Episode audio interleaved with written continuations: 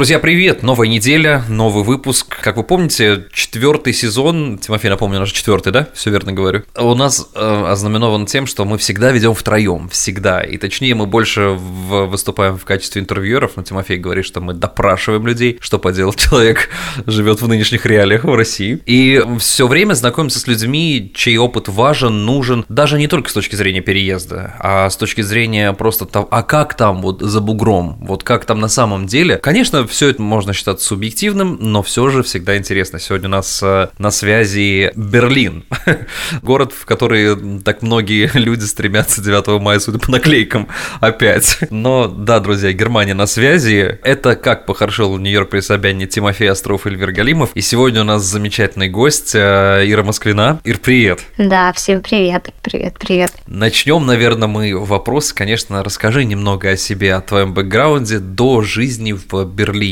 Откуда ты, где ты жила и чем ты занималась?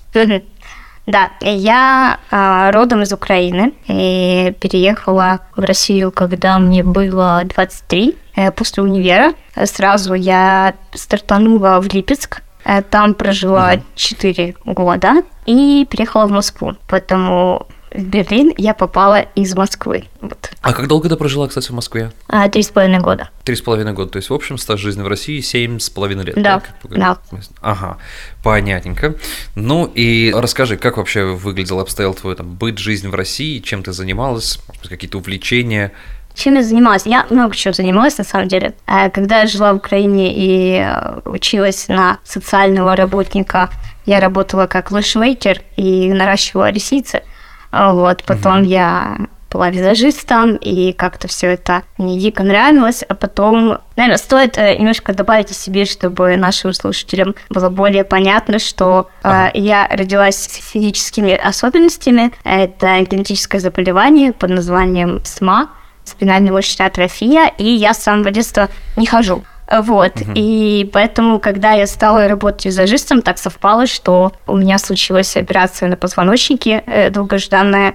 Кстати, ее делали в Германии, и все сильно поменялось, и я поняла, что я визажистом больше быть э, не хочу, и, в принципе, ну, это стоит слишком сложно. После этого стала искать себя, я переехала в Москву и работала координатором проектов и в школе фридайвинга, и разные другие интересные вещи делала. Была таким э, связующим звеном между людьми, и это было дико классно, а потом я выгорела и пришла в коучинг. Вот. Потом последние В школе года... фридайвинга? Да, да, школа фридайвинга – это вообще просто супер тема. Я точно, я точно обязан тебя привести сейчас, ну, как бы сюда, потому что я думаю, блин, мне так хочется заняться вообще и дайвингом, и фридайвингом, и всем остальным, и это вот классно. у нас появился этот человек. Это, а, это классный да, опыт, что... на самом деле, э, правда, даже фридайверы ага. – это спортсмены. Но на самом деле для себя, для познания каких-то своих, э, так сказать, человеческих Э, границы, вообще на что способен организм. Фридайвинг очень интересная штука. Это нереально. А, если вы спросите, ребята, где Тимофей, он спит, не будите его. Не-не-не, я, я очень внимательно слушаю. Для меня, например, вообще удивительно то, что ты столько всего попробовала, и у меня единственный вопрос, что, получается, 7 лет фактически в России полных, да, прожила вместе с Липецком да. из, и с Москвой. Что, если не секрет, побудило тебя все-таки перебраться в Россию в какой-то момент? С чем это связано? Да, расскажу. Э, это было связано с личной жизнью. У меня были отношения, и молодой человек жил в Липецке, мой экс-бойфренд. Вот, я переехала угу. к нему. А потом мы расстались, и я переехала в Москву, потому что на тот момент уже там была моя мама. Но сейчас, как я прекрасно понимаю, семейное положение у тебя замужем. Да, вот, да, да, и здесь да, мы вот. с мужем, в принципе, благодаря ему и благодаря тому, что он очень сильно меня поддержал с этим переездом. Ой, включу немного Малахова, да, и покопаюсь личной жизни. То есть ты с ним познакомился в Москве уже, да? Да, с мужем? да, это О, был, супер вообще. Это был Тиндер всегда, это очень... Да. Ребят, действительно, хоть в какой-то мере я услышал историю, где Тиндер познакомил людей, и люди женились и дальше строят жизнь. Аллилуйя, потому да, что это возможно. в случае, да, а не то, что в случае большинства людей Тиндер дарит не только странные знакомства, но и венерические заболевания, бог с ними. Вот, так э, продолжаем, да, действительно красивую историю. Вы живете в Берлине, живете полтора года, если я не ошибаюсь, как ты да, мне сказала полтора. до эфира. Да. Расскажи, когда это произошло, что за событие вас побудило, а, потому что, как я понимаю, полтора года назад ни о какой э, СВО, ну, как бы речи такой вот громкой не шло. Все чуть-чуть да. нагнеталось, как я помню, по ощущениям, но не было такого вот явного фактора прям красного флага. Угу. Слушай, все началось э, с моей мечты, на самом деле, потому что я а, первый раз попала за границу, когда мне было 20 лет. Э, я как раз приехала на обследование в Финляндию, и, ну, чтобы вот э, по поводу операции на позвоночнике, и там мне отказали, но фишка в том, что я впервые в жизни из Украины вот куда-то полетела, в Хельсинки и так далее. И там я впервые увидела, что вот оказывается жизнь где-то может быть лучше в плане доступной среды для меня, да, это большой был показатель, и, в общем, я помню, как я вернулась и сказала, что вот, да, мне бы, мне бы очень хотелось в будущем переехать. На тот момент я вообще не понимала, что и как, и как я туда попаду, но вот э, тогда вот это, наверное, зерно было посажено для меня. Вот, потом много всего было разного, и одна из историй, что расскажу вам один момент, который э, связан с моими документами, а, это, знаете, как... Сейчас скажу, как, как это. Эту историю я не рассказывала публично, но с вами поделюсь. Интрига будет. А, Вау, эксклюзив. общем, да, эксклюзив. А, в шестнадцатом году э, я подалась э, на документы по восстановлению корней. Это по моей маме. Это репатриация, правильно да, понимаю? Да, да, да, ага. да. И моя мама родом из э, Молдавии. И ага. это румынские корни, потому что когда-то эта территория Молдавии принадлежала Румынии. В общем, потом и кровью и три года я Э, добивалась, чтобы получить румынский паспорт. В девятнадцатом году я знакомлюсь со своим уже нынешним мужем и получаю румынский паспорт. И, значит, на этой волне я очень сильно загораюсь переехать, он меня с какого-то момента начинает активно поддерживать, и в 2020 году он начинает активно искать работу. Но тут наступает ковид, и двери закрываются, и, в общем-то, переезд становится такой историей достаточно, ну, не то чтобы невозможно. Мягко скажем, проблематичной, да. Да, да, потому что все как-то становится слишком сложно, непонятно, и, в общем-то, мы э, он продолжает поиски, но это безуспешно. Вот. И в 2021 году, когда все становится более-менее, муж говорит о том, что надо собираться как можно активнее и э, валить. Он, наверное, где-то... Да, мне кажется, такого активного поиска, суперактивного был, знаю, месяца три, наверное. Такого прям хард. Mm-hmm. И со временем вот он получил офер, и мы переехали в Берлин. Наверное, вот так. А, Ир, ну смотри, подожди, я правильно понимаю то, что в принципе сначала Украина, где ты много лет прожила, потом Липецк. В Липецке крае, кстати, есть сахарный завод прекрасный, у меня жена там бывала. Дальше ты перебираешься в Москву. То есть, принципе... рекламная интеграция, которую ты не заявил до этого. Молодец, конечно. Я правильно понимаю, что в принципе вас к месту ничего не привязывало? А, то есть э, у тебя не было там желания ассимилироваться, например, в Москве или обратно в Украину вернуться, или, например, остаться в том же Липецке, или в Молдову, например, поехать? Опять-таки таких Но, Я да, вот в Молдове не был. Ну, в Румынии. Да. Молдову не надо, а вот в Румынии уже неплохо.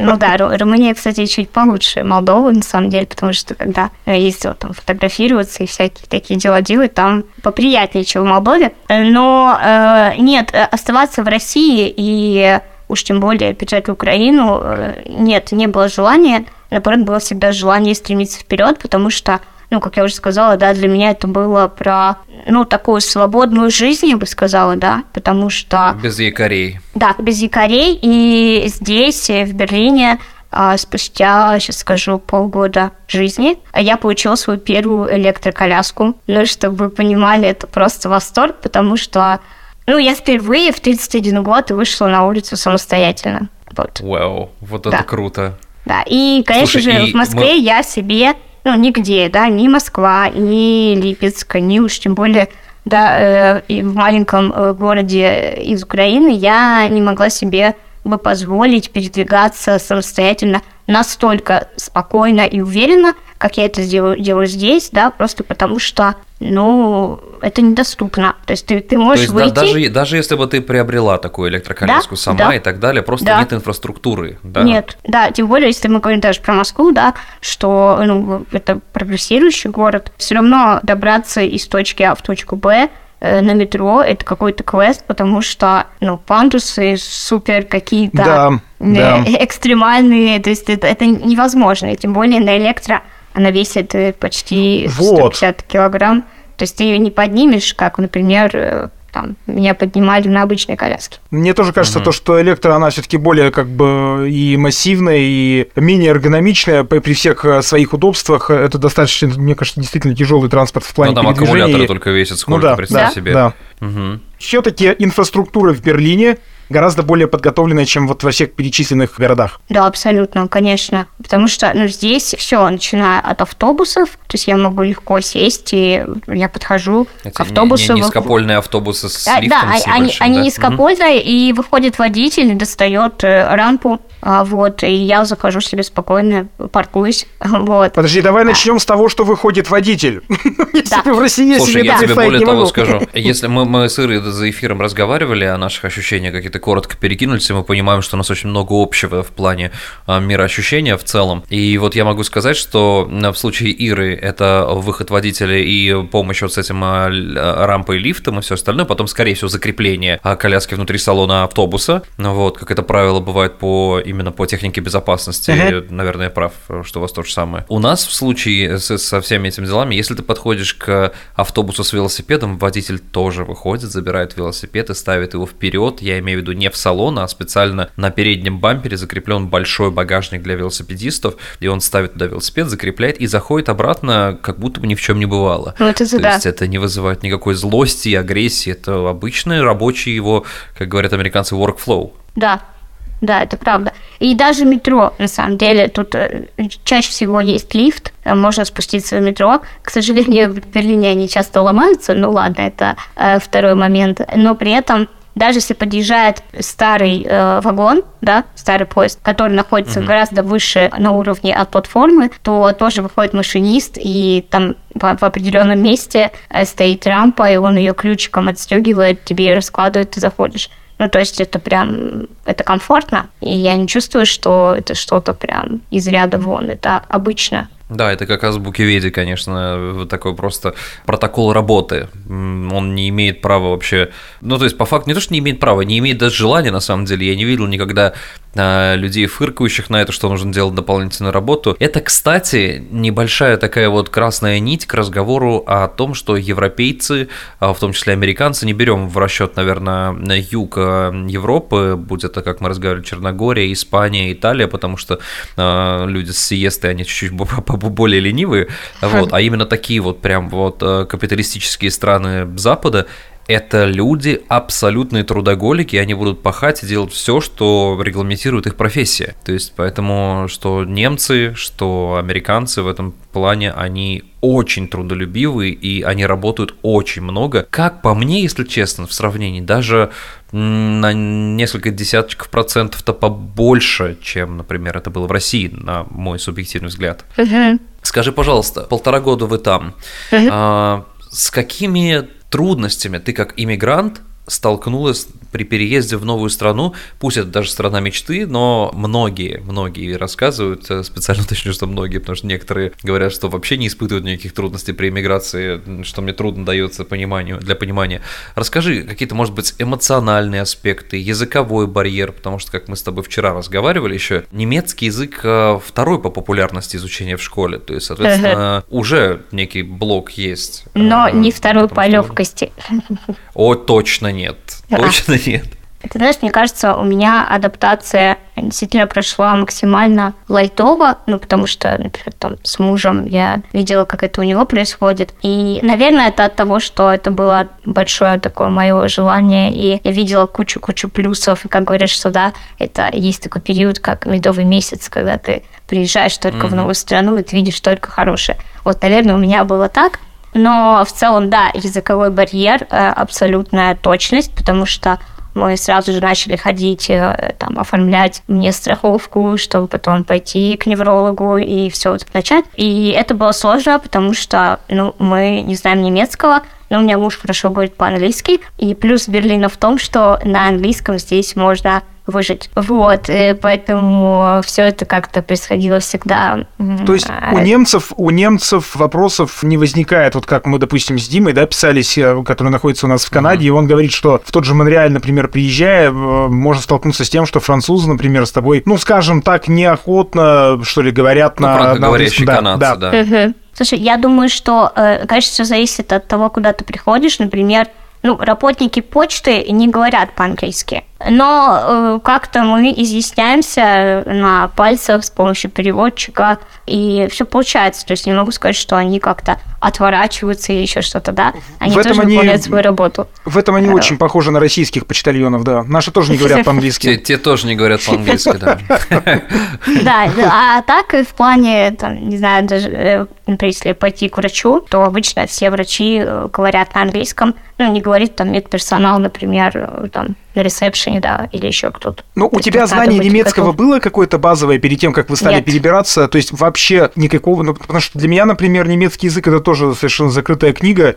Понятно, что там есть какие-то условно похожие слова, например, да, англоязычные с англоязычными, грубо говоря, но, но я тоже его ни черта не понимаю. Для меня он гораздо в их, плане восприятия их, сложнее. Их настолько мало, я тебе скажу так. Особенно, знаешь, меня на самом деле пугает, когда я начал учить немецкий язык, э, будучи в университете, и я понял, что э, для меня самый большой страх это числительные, потому угу. что то, как считают немцы, и то, как считают, они например, считают американцы. наоборот. Или... Да, да, они считают наоборот, и это, это вообще, конечно, а, особенно... Слушайте, а что значит наоборот? Это как? Я, честно, если это... 20-27, то они будут говорить, что и 7, и, это... и, и 20, ну, то есть... Да, О, да, это 7 и 20 Я не знал этого. У них. Да, и это звучит, конечно, то есть ты идешь от меньшего к большему, соответственно, от э, единиц к десяткам, потом к сотням и ко всему остальному. И э, если хочешь произнести большое число, ну, готовься, готовься сделать это. Тут вообще любят длинные слова, поэтому немецкий язык, да. Я, я приехала абсолютно нулевая, сейчас я э, его учу, но у меня нет окружения, да, немецкоговорящих людей вокруг, и я со всеми общаюсь на русском, это Zoom, да. А если ага. мы общаемся, например, с коллегами и друзьями мужа, то это на английском. То есть э, немецкий у нас как-то не, не складывается с ним. Нужно ли знание впоследствии, допустим, да, вот э, я не знаю, насколько вообще возможно получение вида на жительство, например, а у тебя, э, кстати, паспорта и Украины, и России есть, или там, допустим, только украинский, или только российский паспорт? У меня есть российский паспорт, да, и, и румынский паспорт. Да, и, ну и румынский, естественно, да. да. Нужно ли для получения, например, для дальнейшего того же ВНЖ, например, э, сдавать какой-то экзамен по немецкому языку, знание истории в Германии? Обязательно. Э, если получаешь, что да, но я с румынским паспортом могу жить и не переживать, то есть мне абсолютно, я вряд ли даже они мне тут что-то поменяют. То есть я приехала, а. и, и э, Румыния входит в Евросоюз, поэтому я просто живу и все. И, соответственно, как я понимаю, внутри в рамках Евросоюза румынский паспорт дает право тебе работать. Да. Вот это, кстати, плюс еврозоны, о котором мало кто знает. Люди думают, что это просто пересечение границ, но нет ничего подобного. Как раз и когда мы общались с нашим э, гостем из э, Великобритании, вот он уточнил этот момент, это что, то, да. если ты помнишь, да? Это то, о чем мы говорили с Костей как раз-таки, да. Да, да, да. А то, да, о том, румынский что... паспорт, вообще европейский паспорт, это, конечно, такой. Для меня это был билет в жизнь. Я почему так начала это переживать, когда делилась, потому что я, это, это не секрет, я обычно ну, всегда в каких-то приватных переписках э, говорю об этом с легкостью, но э, первая какая-то реакция, что вы, может, знаете эту тему, что такие документы покупают, там обычно это румынский и болгарский паспорт, они относятся к той сфере, когда можно там как-то купить. Я говорю, нет, у меня здесь все по-настоящему, я, а, значит, все сама. У нас, у нас не фамилии Потанин и, и Прохоров, поэтому мы, мы, к сожалению, все своим, своим чередом делаем. Слушайте, а есть ли какие-то приблизительные хотя бы бы цифры э, стоимости подобной покупки. Ну, простите, конечно, что мы сейчас будем говорить с вами о черном рынке, возможно, но тем не менее. Да. Ты, а, слушай, да. мне кажется, угу. можно говорить не о черном рынке в первую очередь, а можно говорить о том, что большинство бизнесменов, которые имеют активы некие, они могут... В некоторых странах это а, зависит от того, можно ли инвестиционный паспорт получить, соответственно, инвестировав в экономику страны. Да. А некоторые дают вид на жительство, который потом трансформируется в паспорт, соответственно, за обладание недвижимостью, будь то коммерческая или же жилая недвижимость. То есть тут нужно смотреть от страны. Да, mm пути, пути есть разные. Но насколько я знаю, я, я, что я слышала а, от людей, которые помогают делать документы с точки зрения, что мы с ними взаимодействовали, они мне там помогали с переводами и так далее, то это стоит от 5000 евро на тот момент. Это был какой год? А, да. О боже мой, 5000 евро, у нас цена адвоката такая. Да, ну, причем мне кажется, что это не гарантия, мне кажется, это что такая лотерея, потому что, ну, получится, не получится, они там как что-то там понаписывают, а прокатит это или нет, это вопрос, поэтому я не, не уверена, я бы не стала рекомендовать, да. У меня есть приятель, который, который сейчас живет в Софии, в Болгарии, и он буквально вот э, за, наверное, Ой, ну года за три до всех этих событий, которые случились и продолжаются, да, к сожалению, он э, начал как раз-таки тоже путь репатриации, простите уж, через бабушку. Оказалось, что она у него имеет болгарские корни, и Миша вдруг вспомнил, что он тоже на какую-то часть болгарин. Вот, стал этим заниматься. И буквально за несколько месяцев, там фактически за год, может быть, даже меньше, он получил э, вид на жительство уже как репатриант. И, конечно, когда встал вопрос вот буквально в том году о том, перемещаться все-таки или остаться в России, он вспомнил, что все-таки его главная и малая родина это Болгария. После чего я Миша сказал, Миша, я говорю, ты, ты не болгарин, ты еврей. Мне больше нравится рассказ, который ты сказал, что он э, через бабушку решил получить гражданство. Это, знаешь, обычные будни Прохора Шаляпина звучат так. Все вот, через а, бабушку. Я просто хотела сказать, что на самом деле в такие моменты реально задумываешься о том, а есть ли какие-то корни, да, вот по бабушке, например, то окей, абсолютно. Вот я пыталась по дедушке, но я помню, когда мы приехали из Германии после операции, я спрашиваю, мам, мам, точно у нас там никого нигде нет? И, ну, где-то, может быть, что-то как-то. Она мне говорит, да нет, нету. И потом вот через э, только три года я узнала, что, оказывается, вот такая история происходит. Слушай, как тебе а это как, удалось как нарыть? Ты узнала? Да. Да. Как узнала, э, вообще это ага. э, дядя, это мамин э, брат. Он всю эту историю начал, он поднял э, все архивы, и потом вот мы с ним разговаривали, сказал, что да, это возможно.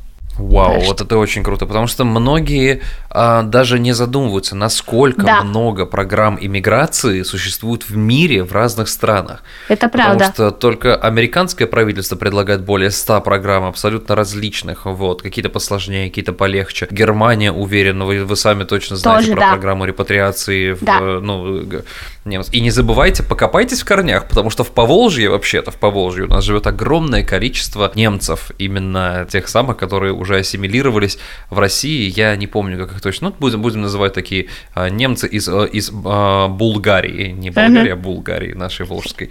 Вот. Поэтому посмотрите. Израиль, не забывайте о том, насколько Израиль принимает репатриантов. И Израиль, мне кажется, это, кстати, одно из самых, один из самых простых и быстрых процессов получения гражданства, потому что де-факто несколько моих друзей получили паспорта буквально через два месяца, наверное, паспорта. Офигеть. И да, и у меня глаза на лоб полезли, когда я услышал два месяца и паспорт. Круто. Да. И они еще говорят, это было так долго. Я говорю, ребят, американ... А, американцы говорят фразу hold my beer, son, подержи мое пиво, сынок. Вот здесь то же самое.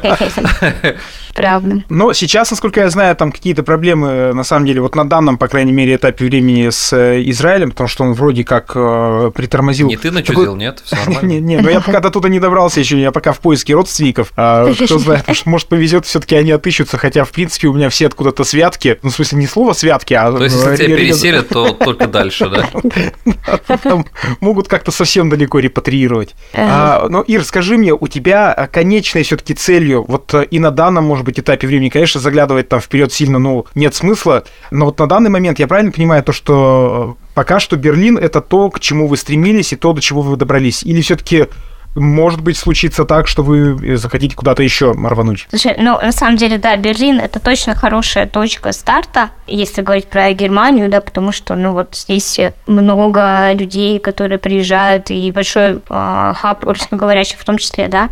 Например, мне кажется, вот в сторону юга двигаться уже лучше, ну, хотя бы как-то говорить по-немецки уже, да, и, ну, по, по моим ощущениям, юг больше такой вот консервативный, и там хорошо знать немецкий язык. А, вот, поэтому да, определенно, что э, Берлин это классная точка для старта. А в будущем, э, слушай, на самом деле, у меня нет ощущения, что Берлин сто процентов мой город, там, и вот я хочу здесь жить, и э, там, и э, до, до самой смерти, как я говорила да, с Эльвиром э, до, до того, как мы начали, э, что мне всегда интересно были Штаты, и что это классная история, поехать посмотреть и так далее. То есть пока нет ощущения, что вот это прям все это точно здесь, да, э, может быть еще куда-то. То есть мне кажется, вообще как с каждым разом... Тебе уже 7 верст не крюк. Да, можно, когда... Можно уже куда угодно. Э, с каждым переездом, мне кажется, становится все легче и легче. И вот меня спрашивают про адаптацию, да, мне кажется, из-за того, что я переезжала, ну, все-таки, да, несмотря на то, что это были э, ну, там по России и так далее, но все равно каждый переезд становится все легче. Каждый а... переезд как будто бы откалывает кусок вот этого вот тяжеленного якоря, который да? нам как-то с детства внушили, что нужно вот на одном месте осесть и все такое. Вот я даже сейчас понимаю, что если, например, несколько месяцев назад даже мы с Тимофеем разговаривали, там с полгода где-то назад, и я понимал, что я не хочу никуда переезжать, потому что я довольно сильно выгорел за два года жизни в Нью-Йорке, вот и переехал сюда uh-huh. в Техас, и начал как бы отдыхать душой и телом, uh-huh. помимо того, что, конечно, работаю. Вот, а потом через время, когда уже появились силы, я такой думаю, блин, но в целом-то, а что страшного попробовать еще раз да. и еще раз? И потом, как будто бы, знаешь, как люди, которые бегают марафонские дистанции, это же, это зависимость, вот, это даже зависимость от новых впечатлений, и я понимаю, что, черт возьми, она развивается, это зависимость. Да. И мне очень понравилось, на самом деле, твои амбиции, потрясающие, здоровые амбиции, потому что я это сказал, ну, Берлин – это неплохое место для начала. У меня внутри прозвучало, чего?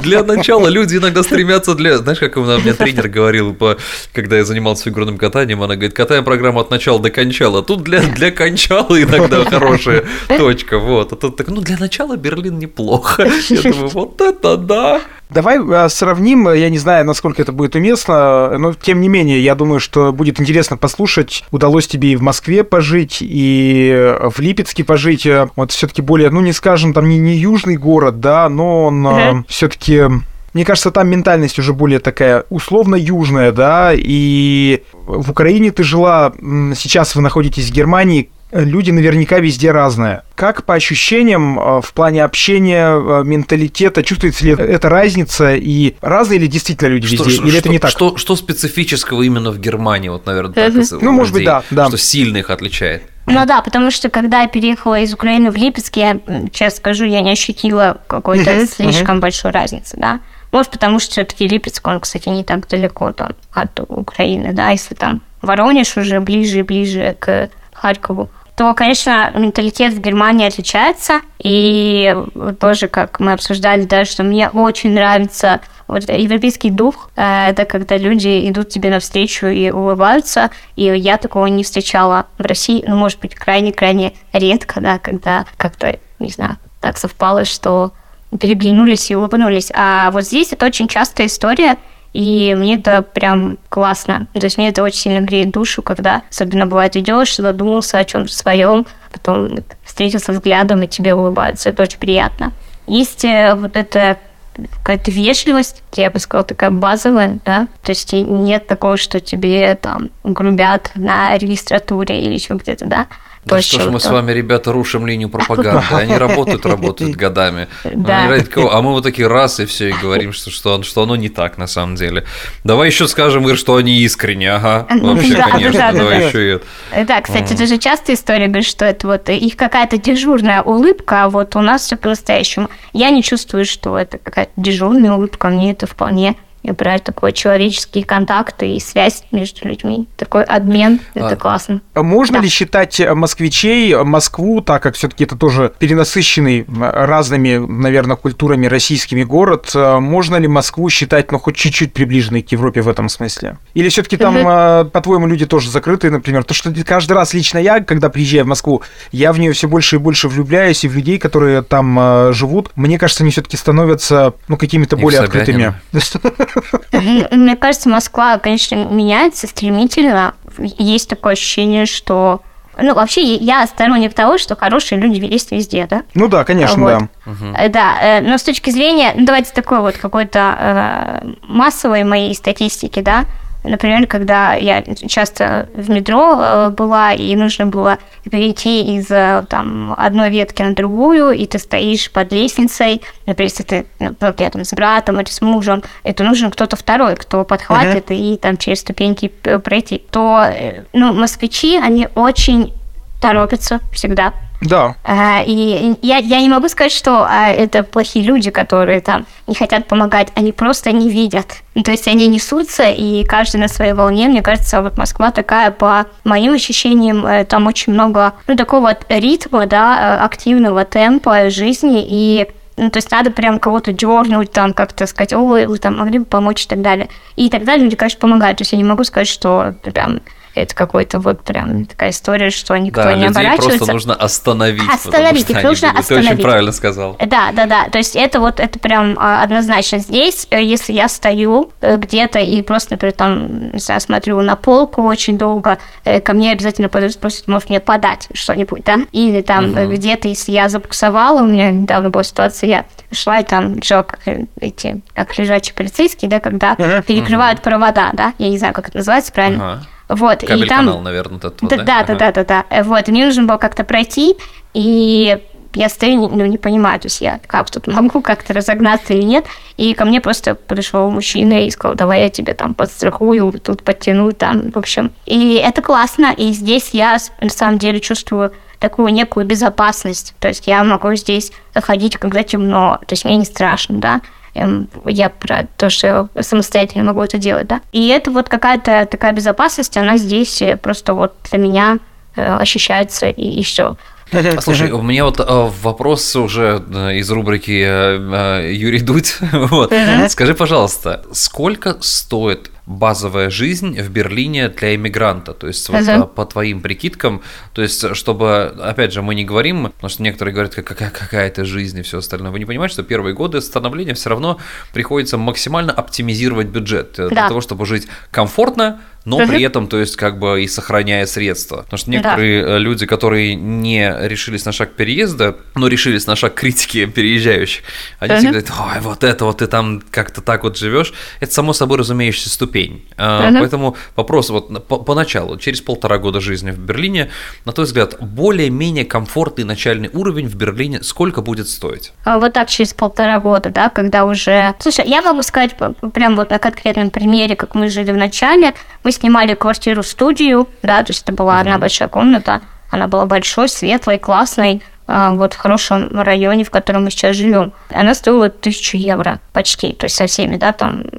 то есть есть это холодная цена, это когда только аренда, и теплая цена, это когда плюс там всякие э, ништяки, да, тебе добавляют. А, вот, uh-huh. то есть вот теплая цена тысяча евро. Э, на продукты э, сейчас все, ну, в принципе, подорожало, по моим ощущениям, чем было То полтора года назад. Да, вот, поэтому, ну, кто как ест, но я бы сказала, что мне кажется, вначале мы тратили прям вообще 200-250 евро на еду, и, по-моему, это было дешевле, чем Ты говоришь в про месяц? Да, я говорю про месяц. В ме... Вау, Именно продукты. Это... Ну, то есть это прям продукты из магазина, да? Понятно, что... Да, понятно, мы не говорим кафе, про рестораны, кафе. Да, ага. да, да, это отдельная история, но вот так на двоих 250-300 евро это прям абсолютно, абсолютно классно. Слушай, ну звучит как будто бы прям очень даже вполне жизнеспособно, потому что большинство же людей представляет как, что Европа это сразу там несколько, там, десят, ну, не, не десятка, конечно, тысяч евро, но да. тысяч там 4-5 жизнь будет стоить. Но вот ты мне сказал цены, мне это приятно удивило, потому что я всегда считал, считал Берлин, ну, он таковым на самом-то деле является, просто и вы нашли хорошее жилье, и хороший район, то есть, и, ну, не надо ориентироваться по центру Берлина, где а, могут находиться какие-то люксовые апартаменты, потому что, понятно, до этого уровня нужно дойти с свободным таким кошелечком, в котором много средств на это все. Но тысяча евро за, за все под ключ, это звучит прям оптимистично. Да, за квартиру. Да. кажется, многим. Да, на самом деле, да. Ну, это вот студия на двоих, это вполне себе а, отличный вариант. Тут есть ситуация с жильем, что Прям это на слуху постоянно, что в Берлине очень тяжело найти жилье. Прям вот очень сложно, и это прям такая большая задача. И мы приехали изначально, у нас был временный апартамент, это такой апарт-отель, да, в котором ага. мы жили месяц, и за этот месяц мы э, нашли вот эту квартиру-студию, это был такой временный промежуток. Сейчас мы живем в такой в трешке, вот, с террасой угу. и со всеми делами, но это уже, понятно, там на вырост, да, то есть изначально было сложно, потому что ну, все таки нужно заплатить за три месяца сразу, ага. это, это как депозит, да, и, ну, то есть нужно было как-то рассчитывать свои мощи. Вот. Ага. А так это, да, ну, есть, и я уверена, что, то есть у нас где-то от центра, ну, где-то километра 4-5, то есть мы живем ага. в таком хорошей развязке, то есть можно легко доехать. А если где-то подальше, я уверена, что квартира еще дешевле. Это чудесно. Слушай, вопрос тогда такой, самый, наверное, главный, который мы задаем. Скажи, пожалуйста, помимо мы сегодня, мы сегодня почти все говорили действительно о крутых позитивных сторонах, но мы знаем, что ну, не существует э, только белого без черного. Звучит как самый российский лорд, да. который говорил. Тебе еще на улицу выходить, между прочим. Нет, не существует белого без черного, это я правильно сказал. Существует черного без белого, тогда бы я сел бы. Вот тогда да.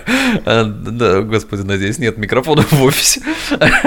Скажите, пожалуйста, э, э, почему я к Ире на вы сразу, хотя все время надо. Ира, скажи, пожалуйста, а на твой взгляд, какие бы пунктики ты могла бы ответить, которые стоит взять во внимание, как, ну, наверное, не самые позитивные, не скажу прям негативные? Да, и, и э, не самые позитивные. То есть я бы сказала, что это даже не то, что прям, знаешь, как, какой-то негатив, но это то, что точно непривычно, и то, что ага. вот как-то кажется, ну, блин, зачем именно так? Ведь можно же по-другому, да? А вот какие-то такие истории, да, есть. Это, ну, первое, наверное, что каждый скажет, это бюрократия, потому что за, наверное, за полтора года сколько я получила писем, я столько за всю жизнь свою не получила. То есть это прям однозначно, да. От, здесь... все, от всех органов имеешь в виду, да, от всех вот этих вот Да, инстанций. они очень любят бумажки, и причем ты должен их хранить, и чтобы потом тебе как-то спросили, ты вот эту бумажку обязательно нашел, да? То есть они прям... Я теперь вот... понимаю, под что у вас осталась предыдущая квартира-студия. Я думаю, она просто под конвертик у вас все полностью. Да, да, да. Кстати, снимаю две квартиры. Архив. Вот, и бюрократия, да, это точно, да, это то, что, наверное, еще Здесь делается все достаточно медленно, особенно после Москвы, где вот мы да, отметили, что такой достаточно активный ритм, это очень медленно кажется. Ну, то есть э, я помню, что я записывалась э, в Шарите, э, и я ждала... О, это э, тот самый Шарите? Да, это тот самый знаменитый Шарите, да, да. Это, а, это... Ребят, все же в курсе, надеюсь, кто слушает нас, что да. это клиника, в которой лечился а, а, некий пациент, да. вот, тот, кого нельзя называть вслух. Вот, да, это Алексей Навальный, конечно. Да, и я ждала два месяца, э, два месяца, и причем они меня даже не хотели записывать до тех пор, пока я им не прислала, что у меня есть э, страховка, есть э, направление от моего семейного врача. А до этого я хотела записаться с такой временной бумажкой, пока я ждала свою карточку, страховку, что я вот хочу записаться, они сказали, нет, вот когда получите постоянно, тогда записывайтесь. И вот это все очень долго, то есть ты прям ждешь какие-то встречи там два месяца, полтора. Ну, это... Слушай, раз уж мы за медицину заговорили, а можно ли а, действительно назвать медицину в той же Германии, например, выше уровнем, чем в России на данном этапе времени? А, определенно да, и я это скажу как человек, который не относится к каким-то рядовым частым пациентам, да, потому что ну, все-таки там в России я сталкивалась с тем, что ты приходишь, тебе говорят, ну а что ты хотела? То есть, ну да. Это без вариантов вообще. Вот, здесь, конечно, это я, я это чувствую. Я, я это очень сильно чувствую, что здесь понимают, э, в чем дело, несмотря на то, что заболевание редко и так далее, то есть, но все равно э, это прям по-другому. То есть для меня, да, э, я чувствую уровень абсолютно. А, Ир, я задам тебе один такой вот вопрос личный, который меня интересует. Спинально-мышечная атрофия – это вот то заболевание, от которого лекарство стоит безумных да. каких-то денег, да? Это же оно? Да, да, Л- это оно. Лан- как оно называется? Лан- Лангенсма? Или как Слушай, оно? А Зол- Золгенсма оно называется. Да. А, Золгенсма, Золгенсма. Да, да. Сейчас их три лекарства, угу. да, в мире, э, кстати, благодаря штатам появилась первая спинраза, это э, ага. уколы, э, которые делают через пункцию, вот, и это прям стал такой большой прорыв вообще, потому что, ну, заболевание неизлечимое, да, и в семнадцатом году вот штаты сделали такой подарок. А потом появился рездиплам, это то, что принимаешь каждый день, э, такая жидкость, вот, ага. как мне кто-то написал из подписчиков, кровь единорога, а, и да, и вот третье, про которое вы сказали, и это один укол, и его можно только детям, которые, по-моему, до двух лет. Там, вот. причем, да, там ага. какой-то очень, очень узкий э, в этом смысле, да, момент, потому да. что до определенного даже не столько возраста, насколько я понимаю, до определенного веса, и вот угу. я все-таки вставлю свои 5 копеек, как бы там к Ройзману не относились. Помню, Евгений Ройзман это тот человек, который в нашем регионе помогал людям, в том числе и немало собирать вот на это лекарство, uh-huh. на Золгинсм, и теперь его просто-напросто лишили этой возможности. Спасибо тем, кто это сделал. Э, отдельно uh-huh. хочется сказать, а надеюсь, последний... не uh-huh. Тим, помнишь последний раз, когда это было, когда мы помогали э, хотя бы оповещением, да, то есть да, да, да, да. собирать на Золгенсму, на, на Золгенсму, Сколько она на тот момент стоила? Что-то там порядка 100 миллионов рублей, по-моему, если не ошибаюсь. Там очень серьезная сумма. Ну, там космос просто, да. да. Причем, кстати, мальчишки собрали, в том числе благодаря Розину. Вот тому мальчишке, которому мы э. пытались помочь, ему собрали, да. Слава богу, слава богу. Да. Вот. И, соответственно, как ты говоришь, государство предоставляет тебе все возможности жить абсолютно полноценной жизнью за счет, как бы, первое, что мы сказали в этом эфире по поводу твоей крутой электроколяски. Да. Это да. было предоставлено немецким государством, ну, де-факто говоря, понятно, это... что здрав... система здравоохранения Германии, да? Да, это было предоставлено страховкой, то есть есть как и везде, да, есть государственная страховка, ага. есть частная страховка. Вот в таких случаях, как у меня, лучше получать государственную, потому что, ну, частная может тебе отказать в таких дорогих вещах, да. Ага. Вот, у меня государственная, и... и она покрывает, да, она покрыла мне коляску, она стоит 35 тысяч евро. Вот. Подожди, она ее покрыла на 100%? Да, она покрыла, я заплатила 10 евро yes. какой-то налог. Да. Вот это да. 10 евро да. из 35 тысяч? Да. Она мне не принадлежит, то есть это не моя собственность. Это, ну, это... Да, то есть если там со мной что-то произойдет, ее заберут, понятное дело. Если я буду переезжать, кстати, в другую страну, я тоже должна ее отдать. Но это абсолютно как бы окей, я считаю, что это ну, честно. Да. Ну, конечно, а, да. Вот, это как но... автомобиль, это как автомобиль в лизинг. То есть какая да? разница, если ты выполняешь те функции, которые для которых да. она все-таки дана, и она дана тебе. Да. Вау, вот это очень круто. Это прям приятно слышать.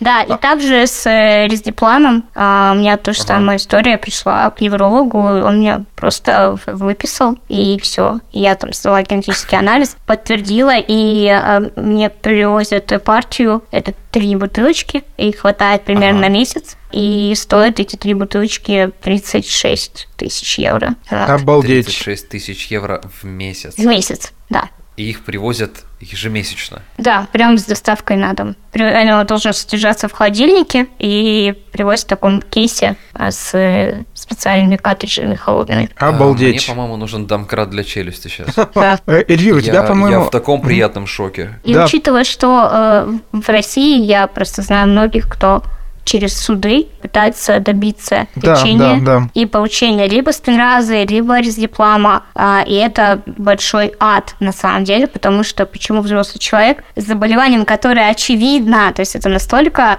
очевидно, да, то есть там никак не скроешь, и человек доказывает, и ему еще и отказывают. То есть это страшно. Ну да, это не, а... плоско... это не плоскостопие, да. да там ведь да. даже, понимаете, какая штука, насколько я знаю, все эти истории, ну там есть такие прецеденты, что даже доказав действительно, и даже вроде бы и собрав эти огромные средства колоссальные, еще надо добиться того, чтобы разрешили это лекарство ввести в Россию и применить его, например, если мы говорим о детях. Ну, это ужасная ситуация, конечно, и э, дай бог, может быть, когда-нибудь нас услышат в этом смысле, ну, хоть, хоть кто-то, пусть хоть небеса услышат, я не знаю.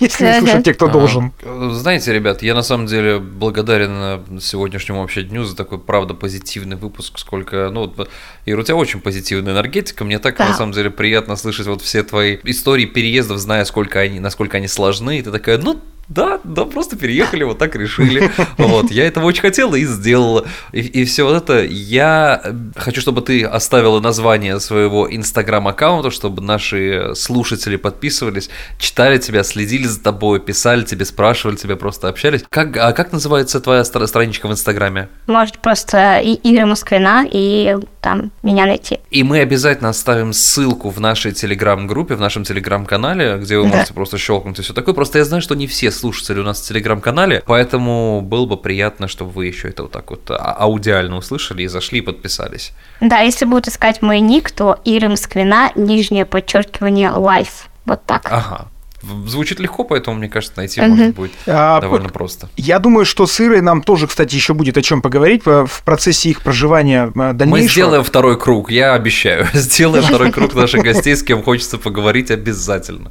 Да, это, это как похорошел Нью-Йорк при Собянине, Ира Москвина, Эльвир Галимов, Тимофей Остров. Э, ребят, спасибо вам за то, что вы остаетесь с нами. Э, спасибо за те донаты, даже самые небольшие, не крупные, они очень помогают нашему подкасту в работе, и мы очень благодарны. Ссылка на возможность помочь нам финансово находится в нашем телеграм-канале, она всегда прикреплена, как бы, и есть в описании к нашему подкасту всегда в каждом выпуске. Пожалуйста, ставьте оценки свои там, где это возможно, оставляйте комментарии, мы обязательно все это прочитаем. А, если у вас есть какие-то вопросы, пожалуйста, задавайте их и обязательно поделитесь э, нашим подкастом. Это помогает нам продвигаться и не только нас популяризировать как таково, но и сделать и нашу, и вашу жизнь интереснее, как нам кажется. Спасибо, то, что вы с нами. Класс. Спасибо вам большое за приглашение.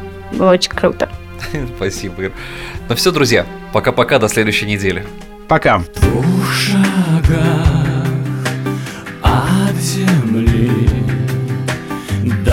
до гора огни в двух пустых городах в небесах. Море причин Зачем